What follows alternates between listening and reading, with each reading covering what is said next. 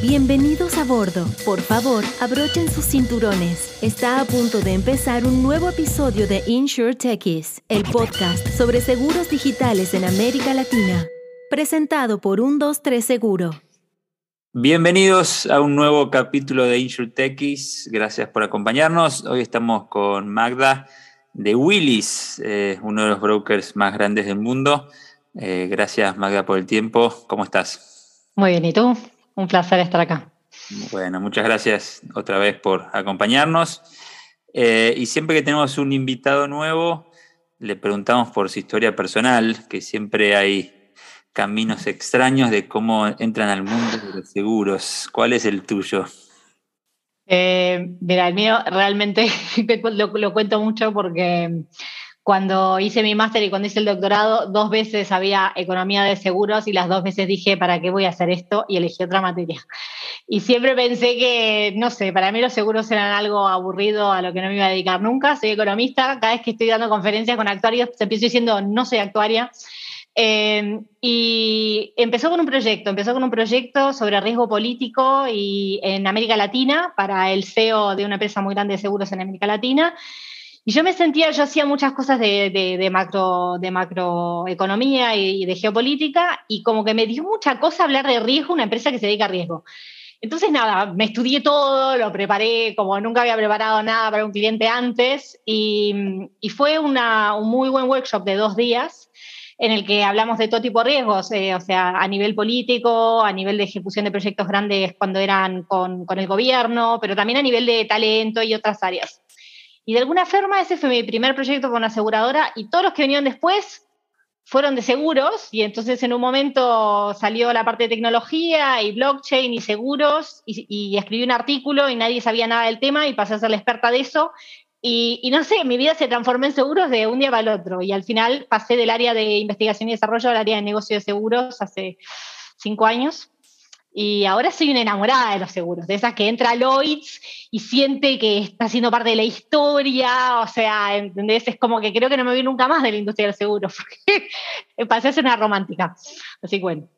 Es difícil salir. Eh. Es muy difícil salir. Además, es como que es una especialización muy distinta a otras, porque es una industria muy particular, ¿no? Es una industria en la que en todas las demás industrias uno le quiere vender su producto al cliente. Y esta es una industria en donde no se lo quieres vender a cualquier cliente. Hay clientes que no querés tener, ¿no? Entonces, como que la parte de, de eh, entender el riesgo como dimensión y la capacidad de transferir ese riesgo en mi opinión, cambió a la humanidad, tiene, tiene una, una, función muy social y, nos permitió crecimiento y un montón de cosas, o sea, en, la historia de, de, lo que es la industria y la economía. Entonces, es, es, fascinante, es muy distinta, así que bueno, nada, no creo que me vaya, no. y viniendo de, de otro mundo, ¿cómo fue culturalmente entrar en seguros? ¿Qué, ¿Cuáles fueron los cambios? ¿Qué, qué encontraste? Hubo muchos cambios. Lo primero es que para mí la industria del seguro es como una industria muy endogámica, ¿no? O sea, la gente que está en el área de seguros siempre estuvo en el área de seguros, todo el mundo se conoce, y no digo a nivel país, o sea, a nivel país más todavía, porque todos estudiaron juntos, porque todos vienen como de una, una, carrera muy lineal, ¿no? Pero a nivel global pasa lo mismo, a nivel de ejecutivos pasa lo mismo, cuando tú dejas de ser cliente en una empresa, pasas a ser cliente en otra empresa, entonces es como, es una industria difícil de entrar, eh, porque, porque, bueno, porque está muy consolidada alrededor de un talento muy específico que no, no es fácil entrar con, con, con, un background diferente.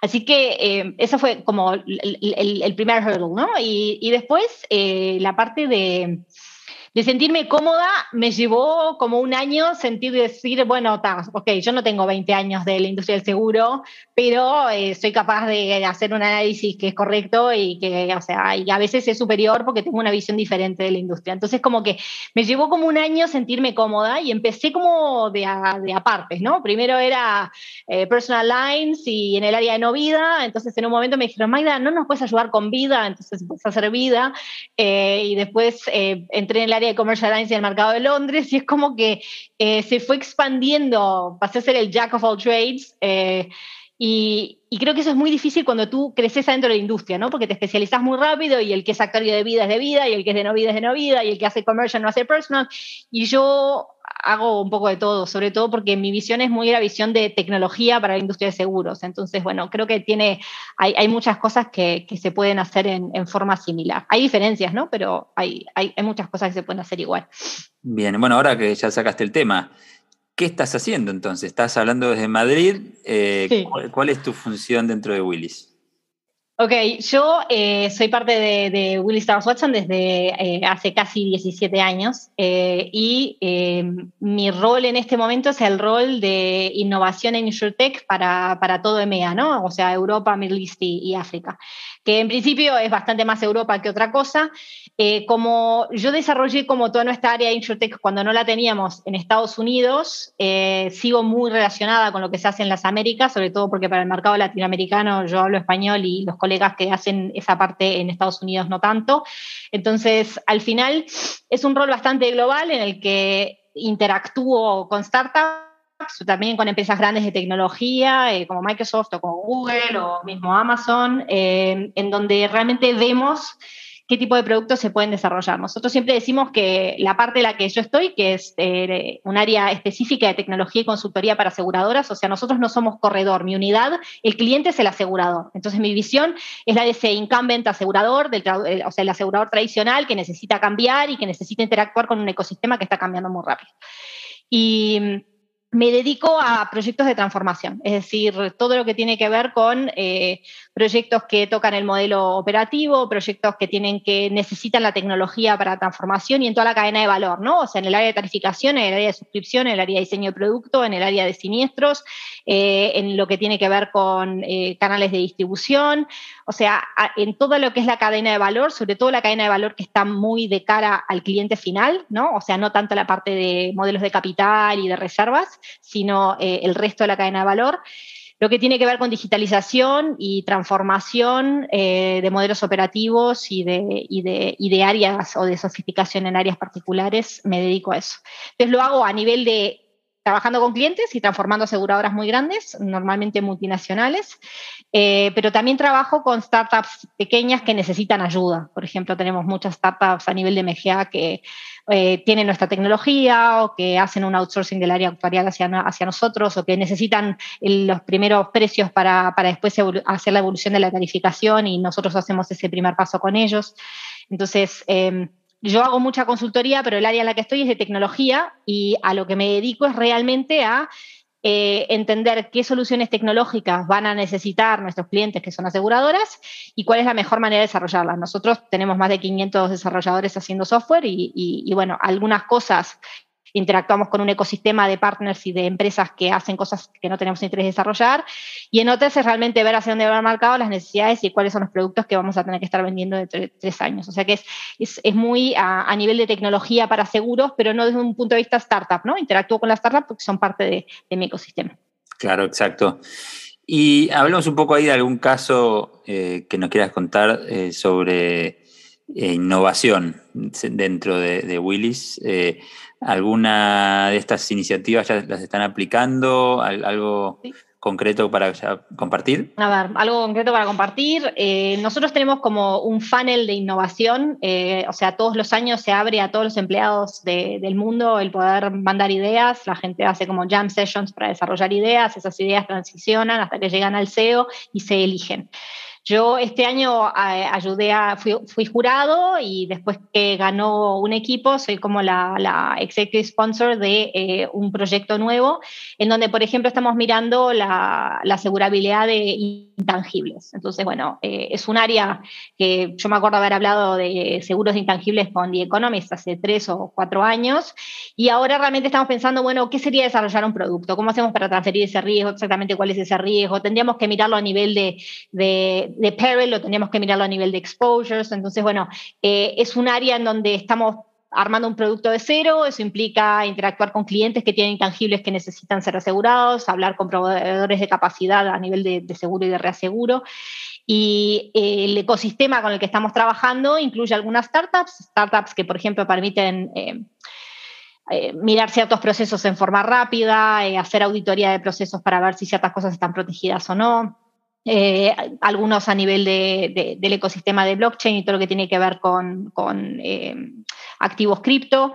Eh, yo empecé a trabajar en blockchain muy temprano, entonces todo lo que tiene que ver con blockchain en el contexto de seguros hace desde el 2014 que estoy en eso. Y entonces también es un área que estamos viendo más interés de cómo proteger esos intangibles. Entonces, eso es un ejemplo de un proyecto de innovación que podría ser algo súper amplio, pero que realmente hemos hecho sprints de cada seis semanas y ahora estamos en el siguiente sprint y dentro de tres semanas tenemos que presentar un MVP y decir, bueno, el producto va a tener estos componentes, los datos van a venir así, se va a automatizar así, lo vamos a vender de tal manera. Y, bueno, ese es un ejemplo de, colaboración de innovación. Hay otros que son mucho más concretos, o sea, que estás trabajando con un cliente y que, necesitan solucionar un problema o necesitan eh, tener acceso a ciertos datos que, no están estructurados, por ejemplo, en donde, en donde bueno, ahí colaboramos con, especialistas o con, áreas de, un ecosistema más abierto como para solucionar cosas que necesitamos para, por ejemplo, hacer analítica avanzada. Pero a nivel de tecnología estamos constantemente haciendo innovación. O sea, estamos trabajando en Automated Machine Modeling, estamos trabajando en, o sea, en algoritmos inspirados en, eh, computación cuántica. Realmente estamos como en el, en el intentamos estar en el límite del conocimiento en muchas áreas y mirar cosas como la parte de identidades eh, autosoberanas, eh, lo que tiene que ver con, con vaults de protección de datos que sean diferentes de los que hay hoy. o sea que es como que el estar en un rol que tiene que ver con la innovación en tecnología te obliga a estar al tanto de lo que está pasando no solo en tu industria, sino en muchas otras industrias y ver cómo eso te puede afectar a ti o cómo va a afectar a los clientes de tus clientes y por lo tanto cómo hay que transformarse. Entonces es como que la innovación es parte de eso todo el tiempo. Y a nivel de desarrollo, eh, siempre decimos, somos una insurtech que de 1828. porque, porque, bueno, o sea, todos los buzzwords que se te ocurran, DevOps, Agile, lo que tengas ganas, eh, se aplican internamente porque podríamos estar haciendo muchas cosas, pero tenemos que, no sé, todo, todo lo que corresponde cuando estás haciendo innovación, no fail fast, asegurarte que el roadmap eh, se itere muchas veces, tener eh, desarrollo de productos que sean muy dinámicos y que incorporen muchos loops de feedback. Entonces, es como que es parte de mi rol y de, y de mi trabajo todos los días. Me imagino que uno de los desafíos dentro de un equipo como el tuyo es, eh, eh, primero, diferenciar entre eh, cosas que quizás en un, principio parecen una tendencia gigantesca y a veces quedan en la nada, entonces a veces apostar por un proyecto, entonces saber diferenciar el humo de la realidad es uno de, de los grandes desafíos. Y después ejecutarlo, ¿no? Una vez que pudiste elegir eh, o que pudieron elegir eh, dónde ir, mover ese transatlántico y convencer un montón de gente que ese es el camino. Eh, ¿cómo, ¿Cómo lo viven desde adentro? Y bueno, no es un trabajo fácil, a veces no es un trabajo grato. Y yo creo que la industria en eso se está profesionalizando. Cuando yo empecé con, con, el tema de InsurTech y la palabra ni siquiera sabían cómo escribirla, y o sea, hace muchos años, ¿no? Van a ser casi 10 años, las industrias de, o sea, cuando tú hablabas con un asegurador tradicional, lo que ellos pensaban que iban a necesitar e ir a innovador, eh, no necesariamente fue lo que después realmente generó impacto en el negocio, ¿no?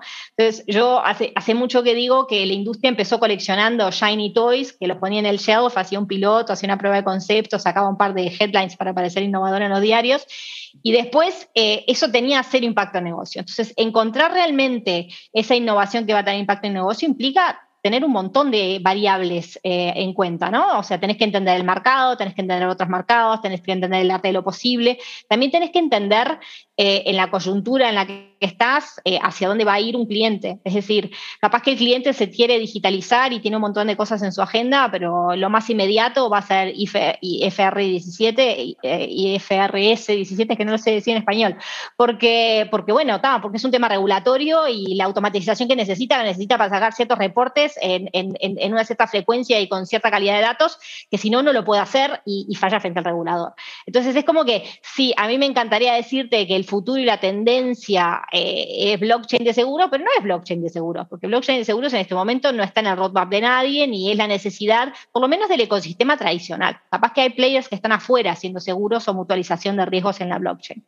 Y hoy, ¿cuáles son las tendencias? Y las tendencias tienen que ver con realidades. Las realidades es que todavía hay muy poca consistencia a través de sistemas, que tenés empresas multinacionales que tienen 21 general ledgers que, que conviven y que vienen de tecnologías distintas, con estructuras distintas, definición de datos distintos.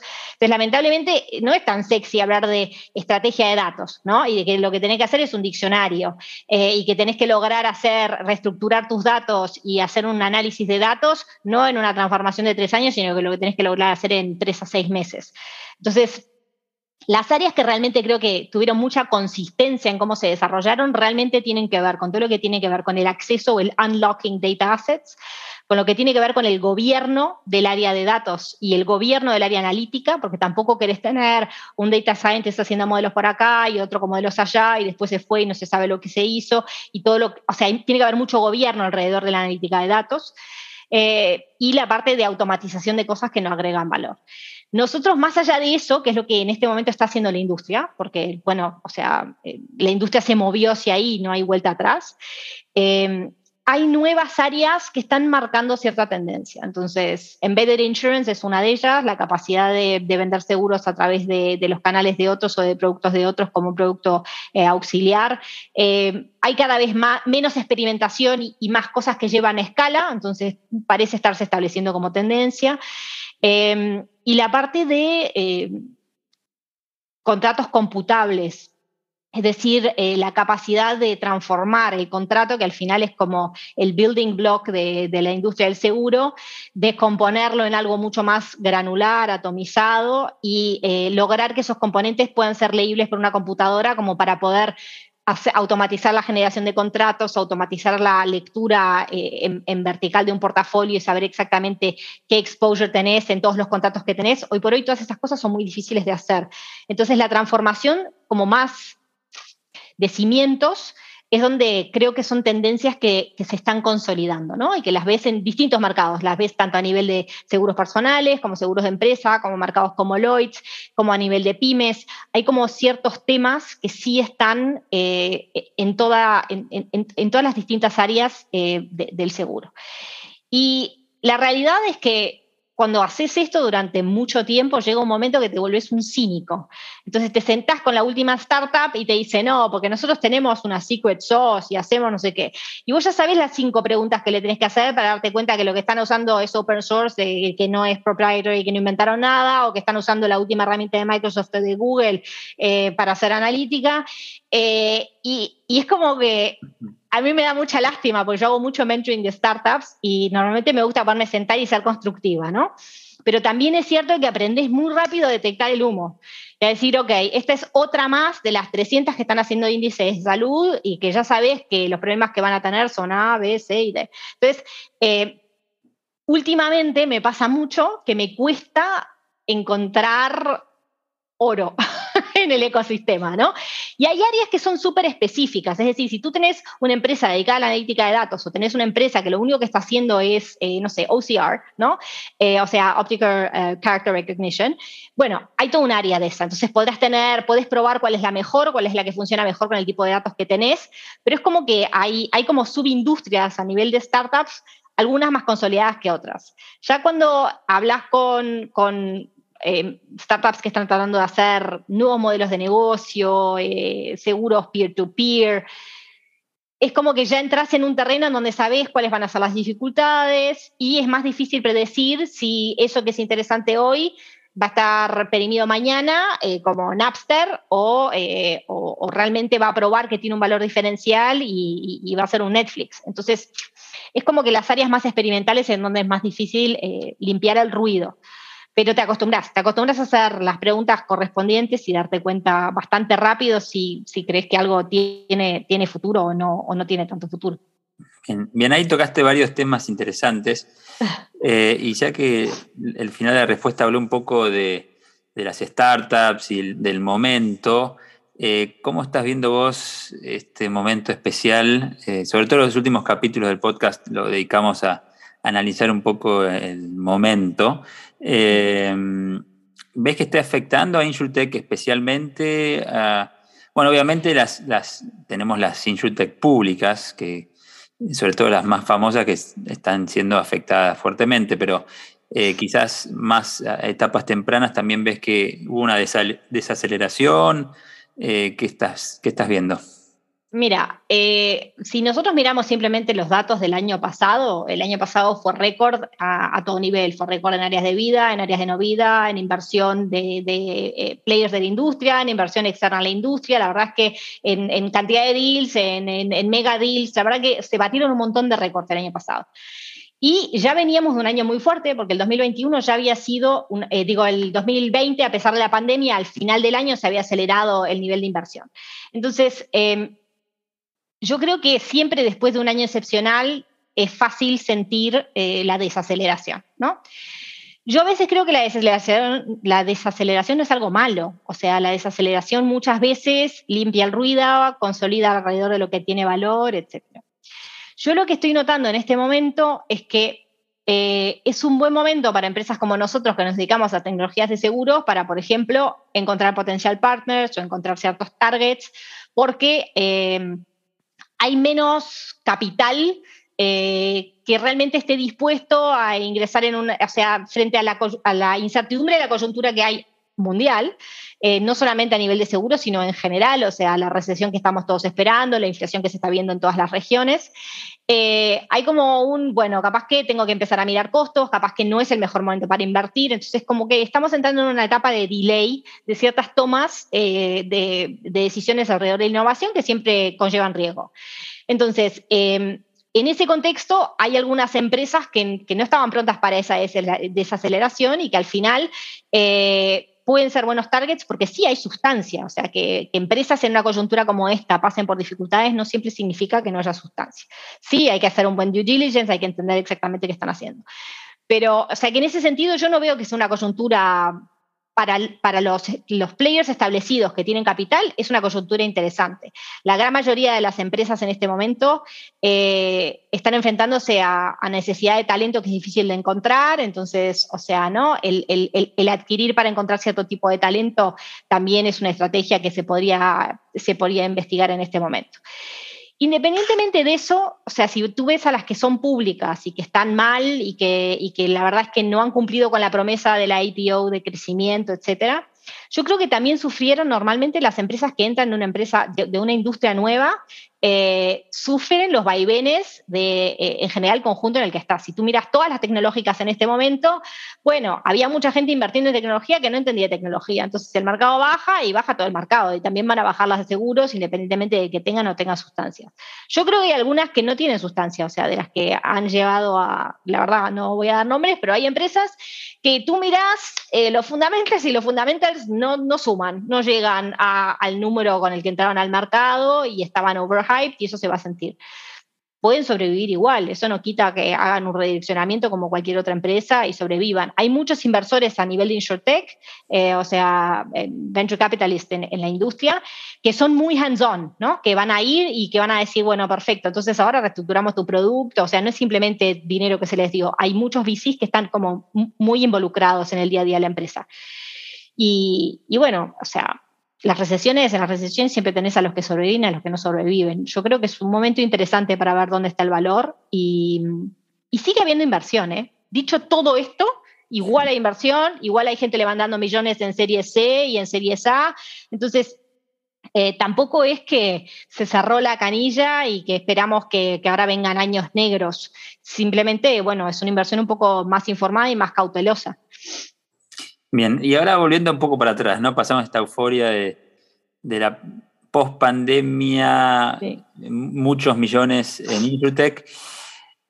Yendo antes de esto, ¿por qué crees que al mercado de seguros le cuesta tanto eh, innovar? ¿Cuál es, es, la regulación? ah, la regulación es una buena excusa. Una buena excusa, yo digo lo mismo. Mira, yo creo que la verdad eh, es un tema cultural.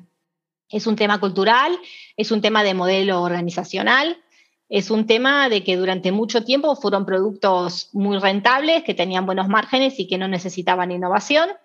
Eh, siempre fue una industria que tendía a ser opaca, salvo, o sea, ¿no? Porque opacidad respecto al regulador no, pero respecto del, consumidor final sí, porque no, o sea, el, cálculo de riesgo no, no, es una cosa intuitiva. Em, entonces, yo creo que en ese sentido los incentivos para transformarse siempre habían estado bajos porque uno podía tener buen negocio y ser eh, muy exitoso sin necesariamente estar en, la frontera de la innovación. Eso en los últimos 10 años ha cambiado en un número de mercados, o sea, los mercados eh, como el mercado de autos de Inglaterra mostraron cómo podía ser un mercado de seguros más avanzado cuando se endureció un mercado, ciertos productos que son más commodities necesitaron tener eh, add-ons y cosas que, los volvieran diferenciales, eh, la capacidad de tener una mejor predicción del riesgo y por lo tanto mejor precio técnico y por lo tanto una mejor capacidad de bajar el precio en mercados que estaban endureciéndose eh, pasó a ser crítica. Entonces como que hubo un push hacia un Advanced Analytics que permitió hacer un, mejor assessment del riesgo y eso nos mostró un camino, ¿no? O sea, el camino, si uno mira el mercado de autos de, Inglaterra, bueno, es un mercado muy avanzado, ¿no? Es un mercado en donde hay players que están cambiando sus reglas de suscripción minuto a minuto, o sea, que no pasa solamente por la, dinamicidad de los precios, ni la flexibilidad, ni la capacidad, no, hay una competencia que está constantemente monitoreando qué está haciendo el otro, cuál es el otro nicho, cuál es, cómo están los precios, a nivel de precios, a nivel de áreas de suscripción y de, underwriting footprint, a nivel de composición de producto. Bueno, eso abrió eh, la, como, no nos dio como la, the, art of the possible. Eh, y ahora hay otros mercados que se están empezando a endurecer. Entonces, por ejemplo, el mercado de hogar es un mercado a nivel de seguros personales que empezó a cada vez ser más analítico. Hay ciertos países como Italia que siguieron el trend de Inglaterra desde el endurecimiento del área de, motor y que eh, de autos pasaron a home y que de home están pasando a, vida riesgo.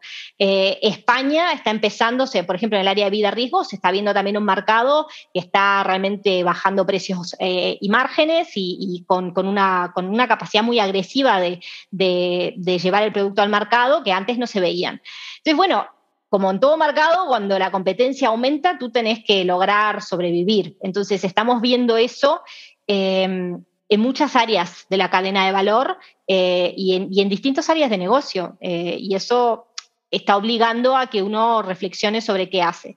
Pero la realidad es que en la gran mayoría, o sea, y ahí sí sigue habiendo áreas de negocio en donde no necesitas este, nivel de innovación, porque puedes seguir haciendo lo que venías haciendo y te va a seguir yendo bien. Eh, cuanto más se profesionaliza esa cadena de valor y hay más analítica en todo nivel, analítica en siniestros, analítica en cómo hago los servicios, analítica a nivel de manejo de canal, analítica a nivel de precios, de suscripción, de composición de producto eso obliga al resto del mercado a avanzar. Pero también es cierto que tú vas a hablar con un cliente y que el cliente está bien, quiere crecer y te dice, bueno, pero si yo invierto en toda esta cosa analítica que es genial y que la veo y que es buenísima, exactamente cuál va a ser el beneficio de esto. Porque si no es un beneficio demasiado significativo, no hay necesidad, o sea, se invierte en otras áreas que, que tienen más que ver con la automatización y con cosas menos revolucionarias. Clarísimo. Bueno, estamos yendo al final, Magda. Eh, para algún distraído que no se dio cuenta, eh, Magda es uruguaya. Eh, no detectaron el, acento. así que termino preguntándote por Uruguay o América Latina, ¿cómo ves de este lado del mundo el mundo InsurTech? ¿Algún comentario? ¿Algo Mira, yo creo que América Latina tiene, tiene algunos, algunos players muy interesantes. O sea, yo soy una gran fan desde un punto de vista de, estrategia corporativa y crecimiento de los últimos años de, Sura. Sura es una empresa que, que ha ido creciendo eh, en forma muy interesante y que ha aportado mucho a innovación y a nuevos productos y a nuevos modelos de negocios. Pero también es cierto que muchos clientes, o sea, si uno ve a Mapfre, a Generali, a otros, a multinacionales que están en América Latina, también están invirtiendo en innovación, están interactuando con startups y con MGAs, está el Sandbox en Brasil, que tiene algunas cosas interesantes adentro, eh, Colombia tiene una legislación y México tiene una legislación que realmente están yendo para el lado de digitalización en servicios financieros. Eh, así que Argentina, o sea, solo hay que mirar el mundo cripto para saber que Argentina es, un, es un país muy fértil para nuevas ideas y experimentación y, y, bueno, y hacer cosas que en otros países se piensa que no son posibles. Entonces, eh, en Uruguay también hay innovación, hay mucho talento, hay muchas empresas que están apostando en back office de investigación y desarrollo en Uruguay. Y yo creo que en general América Latina tiene todos los componentes, tanto de talento como de, como de mercado, como para hacer eh, cosas que, capaz que en otros lugares del mundo no, no se animan. Excelente. Bueno, a ver, ahora te voy a hacer, agregar una última pregunta. Dale. ¿Qué le dirías eh, acá en América Latina a algún ejecutivo dentro de alguna corporación que puede ser una aseguradora, un broker grande eh, o, lo que sea? Em, ¿Qué le dirías que, le puede cambiar un poco o lo puede animar a, mover esos, esos transatlánticos en la dirección correcta?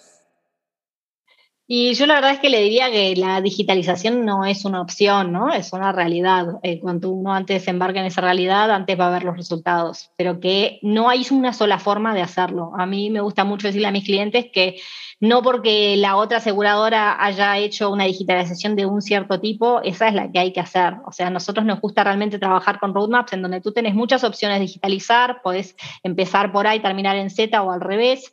Eh, y siempre tenés que tener claro a qué estás apuntando y dónde quieres tener los beneficios y hasta qué beneficios puedes llegar con un cierto tipo de digitalización y no de otra. Eh, a mí me parece que lo fundamental es que muchas veces la innovación empieza en áreas, ¿no? Entonces es la tarificación la que quiere innovación. Y las, verdaderas transformaciones son cuando, cuando el push eh, es top-down y cuando realmente uno está teniendo en cuenta lo que va a necesitar tarificación eh, de siniestros y lo que podría lograr hacer suscripción si recibiera datos diferentes del canal. Entonces, la transformación y la digitalización tiene que ser holística. No necesitas transformar todo al mismo tiempo, pero sí tienes que tener en cuenta que si tú te transformas de una cierta manera y no de otra, podés afectar la capacidad de otras áreas de crecer y de transformarse en el futuro. Entonces, tener el plan completo es importante, aunque después te ocupes de un solo ladrillo, ¿no? Y, para mí eso es, fundamental. O sea, se lo diría a, un ejecutivo en América Latina como se lo diría a un ejecutivo en cualquier otro lado. Magdalena, muchísimas gracias por el tiempo, súper jugoso. Vamos a hacer en el futuro otro capítulo, si me... Cuando quieras. Te estoy grabando más específico de algún tema porque la verdad fue súper interesante y un poco generalista, pero, pero me encantó y seguramente a, la audiencia también. Así que muchísimas gracias y nos vemos la próxima. Dale, nos vemos la próxima. Chao.